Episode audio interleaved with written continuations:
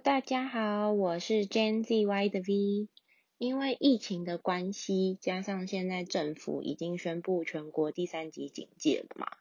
所以我们三个人决定就不群聚录音了，当个好公民，废在家里救台湾。然后我们就是采用一人录一集的方式，顺便比赛一下，看谁的下载率比较高。哈哈，大家要记得多订阅我哦。好啦，没有啦，开玩笑的，就是大家还是都要平均听一下啦。那其实说实在的，在五月初新闻先报台湾有一两例本土的时候，然后后来就开始不减反增，大家可能都还是相信台湾不会陷入泥沼嘛。结果真的可以说是一夕之间暴涨吧，因为我记得非常清楚，大概五月十四号礼拜五那天还是只有二三十例，结果隔天礼拜六突然暴增到一百八十例，真的很可怕诶，这是倍数在暴增。因为我还记得那时候我朋友坐在我旁边，然后他就说，他说你绝对没有办法想象今天增加了多少。然后他就跟我说一百八，我真的吓死，因为我那时候在就开车在高速公路上，然后就开始每天就是一直增加，一直增加，每天都两三百、四百、五百，然后现在又有校正回归，所以其实说真的我还蛮慌张的，因为因为你真的不知道病毒在哪里，然后你旁边的人去过什么地方，所以。当我得知我可以居家办公的时候，其实我真的蛮感谢的，因为我们公司不是所有的人都有被轮到居家办公，有些人还是得进公司。那因为大家都知道我是做业务的嘛，业务就是不能缺少的还是拜访量，所以其实当下我真的蛮。不能谅解公司的，因为我觉得那我其他同事根本就是处在一个危险当中啊。因为后来是说万华跟板桥那边比较严重嘛，然后公司就只有发文说，嗯，就是大家拜访就是尽量避开万华跟板桥，然后我就觉得不是这样讲的吧，因为。后来其实很多地方都还是有被感染到，所以其实我觉得，嗯，各行各业都有各行各业的辛苦，因为说实在，当初那个机场人员他们也是很辛苦，然后医护人员他们也都处于就是第一线的危险当中。那嗯，现在其实我有时候在家里想一想，我会觉得说，其实公司或许也有公司的考量，就是。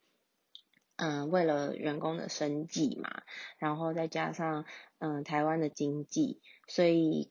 如果说政府没有指令的话，他们可能还是采用分流上班的方式。好，那我今天其实最主要不是要来讲疫情怎么样对我造成什么什么冲击，我是想要来分享在五月的时候，疫情还没有爆发的时候，我经历了一个。我最觉得是世界末日的一天，那那一天对我来说，其实是需要克服的，然后才有办法跟大家分享的。因为在那个当下，我真的什么事情我都不想做，然后我也没有想过这件事情会发生在我身上，所以其实，呃，我很感谢。当天事发之后，陪在我身边的同事还有朋友，对，好，这一天呢，就是五月十三号，也就是疫情爆发的前两天。那其实那一个礼拜，每天的本土案例都有在，就是十几、二十这样子跳。那其实那时候我就已经，因为我的手机 app 是有那个什么新闻云，那只要有一有通知，它就会马上跳出来嘛。然后我就每天都会去关注那个新闻，就看到说，哦，今天又十例，明天又十六例，什么就是这样子一直跳。然后我还记得，我就坐在办公室，然后还转头问我隔壁的同事说，如果今天就是世界末日的话。你会想要做什么事情？这样，我觉得这件事情大家应该也都有想过，但是我真的觉得那一个礼拜很恐怖，因为就表示说台湾的疫情有一点在突出了。然后好，最主要我是要分享说，五月十三号那一天，我约到了一个拜访。然后，因为我们公司就是有分配公务车，那那一天早上，其实我本来以为我是有公务车可以开的，结果我的那个学长他就嗯突然说他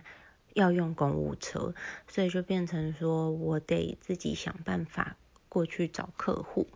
那我还记得那一天我们是约在那个延平北路，台北延平北路那边。然后我就搭计程车去，然后到那边的时候，我的客户还没有到，然后我就我就先打给他，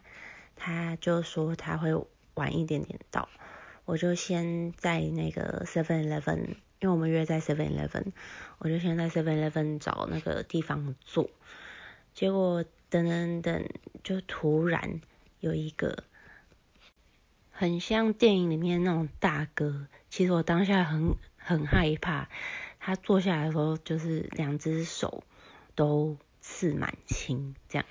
然后因为拜访通常你你也不可能落荒而逃嘛，所以我就只好硬着头皮，就是跟他介绍我们公司的产品这样。然后就后来聊一聊之后，发现他其实蛮好聊的，然后。就呃也也想要跟我就是合作这样子，然后我我其实还蛮开心的。可是在这中间呢，因为通常我们都会加客户的 line 比较方便联系。那在这中间的时候，我就有跟我就有跟他加 line，我就说之后你可以就是透过这个联系我。然后他其实让我感觉他是有防备心的，他他就说你该不会偷偷骚扰我，就是什么呃半夜偷偷打扰我之类的这种话，然后我就说我就说不可能啦，我只会在公务上面跟你有往来而已。结果加完之后，我们就结束了这次的拜访，他就走出去，他先走出去哦。然后我我还在 seven 里面收东西，所以我我晚了几步这样子。出去之后，他就刚好在外面抽烟。那因为我是搭计程车去的，所以我也要搭计程车回去。那我我走出去的时候，我看到他，我就说哦，大哥拜拜这样子。结果他就突然问我说，因为他知道我的公司在内湖，然后。他有我的名片，所以他知道我公司在内湖。然后他就说你要去内湖哪边？然后我就跟他讲，我就说港前那边这样子。结果他就说还要顺路载我。然后当下其实我没有特别的想法，因为我从来没有搭过客户的车子。但我当下闪过的念头是，嗯，我的同事，就是我的学长啊，我的学妹，其实他们都有坐过客户的车，我就只有单纯这个想法，然后我也没有想太多，我就上了他的车。结果上车之后，其实我们也聊得蛮深入。哦，我有想到我。当下有一个想法是，因为通常拜访都如果可以的话，都会聊的比较多一点，因为我们回去有需要做送件啊，所以就需要多了解，比如说这个客户他的背景这样子。一直到后来，我记得我就只是随口，我就问他说：“诶，那你们这种工作是周休二日吗？”这样。然后他就我我忘记他说什么了，反正他的话也不重要。但我记得，反正他就回问我说：“你他说干嘛？你要约我出去玩哦？”这样。但其实我当下听到这句话，因为通常男生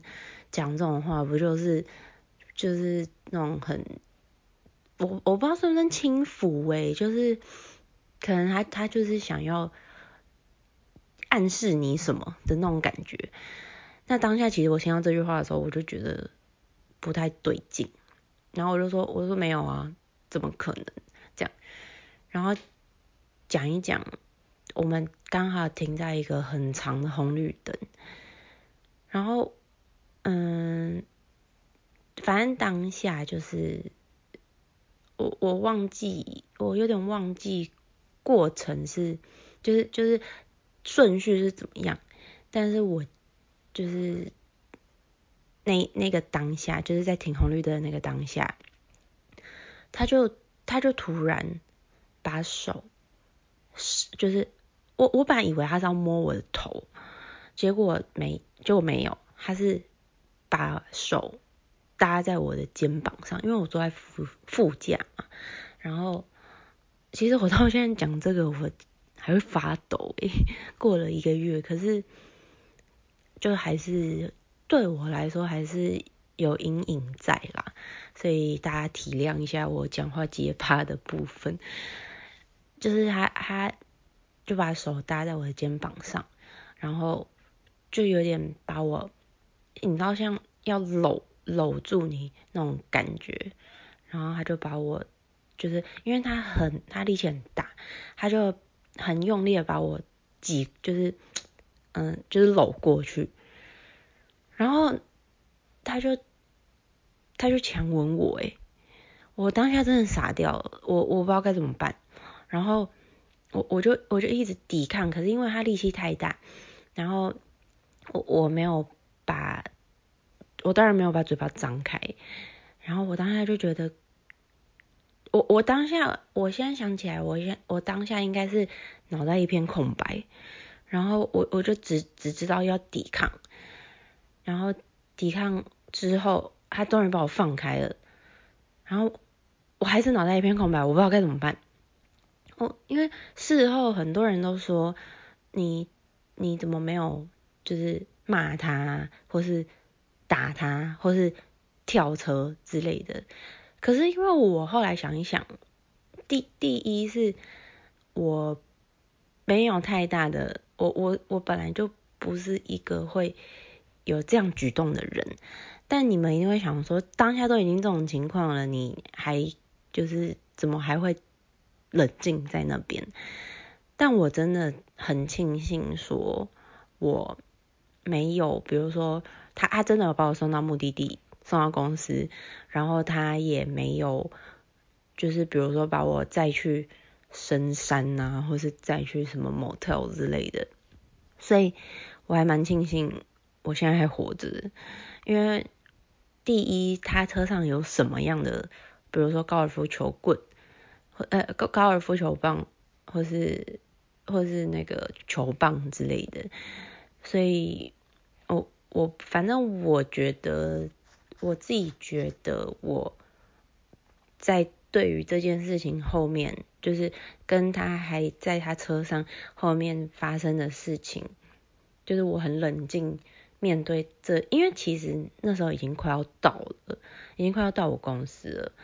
如果说我后来想想，如果我跳车，他会不会开车撞我？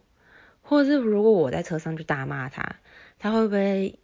一气之下就就是失控啊，或者什么的？所以当下虽然我脑袋是一片空白，很冷静，但是嗯，反正我也不知道该怎么办。后来到公司的时候，他其实还一度就是不让我下车，然后。就是想要再再一次强吻我，然后我就我就后来还好是我有自己开车门走下车，然后他想要再强吻我一次的时候，其实我我是很冷静的跟他说，就是我要下车了这样，那因为当下我没有说就是他停在我公司就把就就赶快。跳车的举动，是因为这个客户他是有可能就是会跟我配合的客户，然后我我的想法是我回去之后，我不知道怎么跟我主管讲这件事情，就是他对我做的这件事情，然后再就是他可能是有就是潜在客户这样，那我也不希我当下还是不希望会把跟这个客户的关系搞糟。所以我就很冷静跟他讲说，我现在就是要下车，就是就是，他就他就有点像在闹脾气嘛，反正我就觉得很恶心，真的很恶心。然后后来我就自己开车门下车，下车回到公司之后，我本来都很镇静，然后一踏进公司，我就完全不行诶，就是我我真的不知道该怎么办。然后我有一个就是很好的朋友。他同事朋友，他坐在我对面，然后我就请他赶快陪我去厕所。那我我我真的不知道该怎么办，然后我也不知道要怎么跟他讲这件事情，因为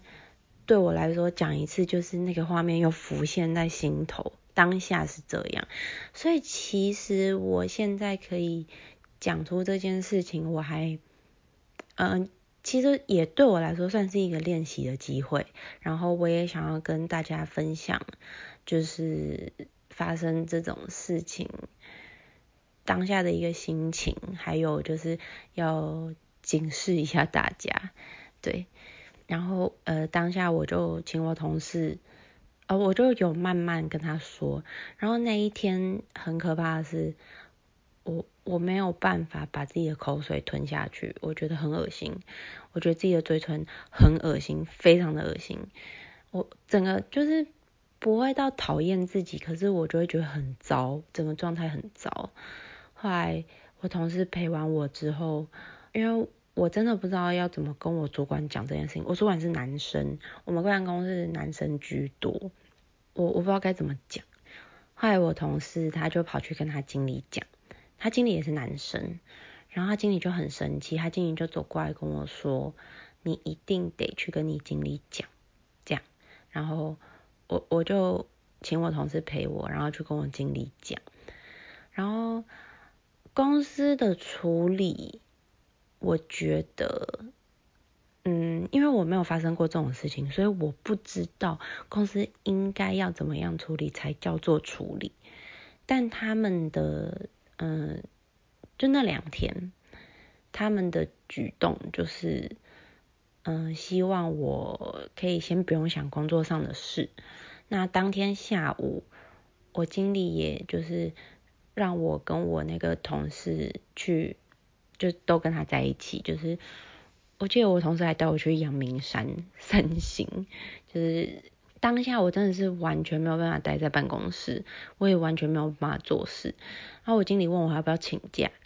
我也没有办法请假，因为自己待在家里就会，我我觉得会更可怕啦。然后我就请我同事陪我，我们就去阳明山。我还记得我们开 Iron，那那时候疫情很紧张，我们上 Iron 之前还大消毒，因为真的很可怕。然后。后来下山之后，因为我同事要去找客户，那我就陪他去找客户。嗯，然后我还记得为什么这一天对我来说会是最世界末日的一天，就是发生了这件事情。结果下午还大停电，我不知道你们还记不记得，就是路上的交呃那个那个红绿灯啊，全部都停电，没有办法用。这真的很可怕哎！我开在路上，就是后来我同事去找客户，然后我开在路上，就整个交通大乱，乱到不行，乱七八糟。然后路上又不时都会听到那个救护车的声音，我真的觉得就当下真的很可怕哦。我刚刚讲到公司当下怎么处理嘛，就是他们希望我那两天可以先不用想工作上的事，然后嗯，经理当然是。呃，当下其实我们经理有点措手不及，他不知道该怎么办，因为他说他没有发生过这种事情。然后其实我觉得我们经理好像也有一点不太会跟女生沟通，这样我们经理应该不会听 podcast 啊，所以就 稍微讲一下，他其实不太会跟女生沟通，然后嗯，他他也很尊重我说，就是看我想要做什么，有没有什么需要协助的，他再跟他讲这样，然后后来他们好像就聚集了主管开了会，然后我们的那个副总他就希望我们经理可以陪我去备案。但我们经理就有来问我说：“你有没有想要去备案？”这样，可是我当下的想法是，备案也没有用。第一个，那是他的车子，如果要提供什么证据，他都可以直接销毁。第二个是，我也没有记他车子的车牌。然后再来就是，如果说备案之后，今天他对我只有做这样子，他也没有就是真的，比如说伤害到我的身体，他不会被关啊，他顶多就罚钱了事。然后他知道我公司在哪里，他会不会？因为我不知道他的背景到底是什么，他会不会就就是对我后续造成什么样的伤害或是威胁，我也不知道，所以我没有勇气，也觉也不觉得。备案是一个处理方式，对。那因为我们公司有法务，嗯，我们经理就有说他他会先去问问看法务，如果说要备案的话，会是怎么样的一个程序？这样。就后来我也没有得到答案啊，到现在我都没有得到答案。隔一周吧，我们经理跟我们协理还有副总，就好像把这件事情。淡忘了，然后就把我当一个正常人。我没有说要把我当成一个不正常的人看待，但是也太快了吧？你们就是马上要我回到正轨，然后面对这件事情。我反正我就觉得公司的处理很烂，对，嗯，大概是这样，就是一个故事的经过。那后续。就是这一个月，我是怎么样平复我的心情？我想说有空再来跟大家分享好了，因为我也蛮想听听看，就是听众朋友，比如说是不是你们曾经也有经历过这件事情？那对你来说，我相信对每个人来说这件事情都会是一个阴影，但是你是怎么走出来的？还是说你现在还没有办法像我这样子很坦然的讲这件事？或许我发生的事情真的是比较最轻微、最轻微的，但是我相信对女生来说都会是心里的一块阴影，所以我蛮想知道，就是同温层的感觉嘛，就是蛮想知道有发生过类似事情，或者说。今天你没有发生过，可是你会怎么样去看待这件事情？就是我还蛮想听一看大家的分享，所以我今天先分享到这边。那有任何问题都欢迎你们在 Apple Podcast 上面评分加留言。OK，那今天就到这边，谢谢大家，拜拜。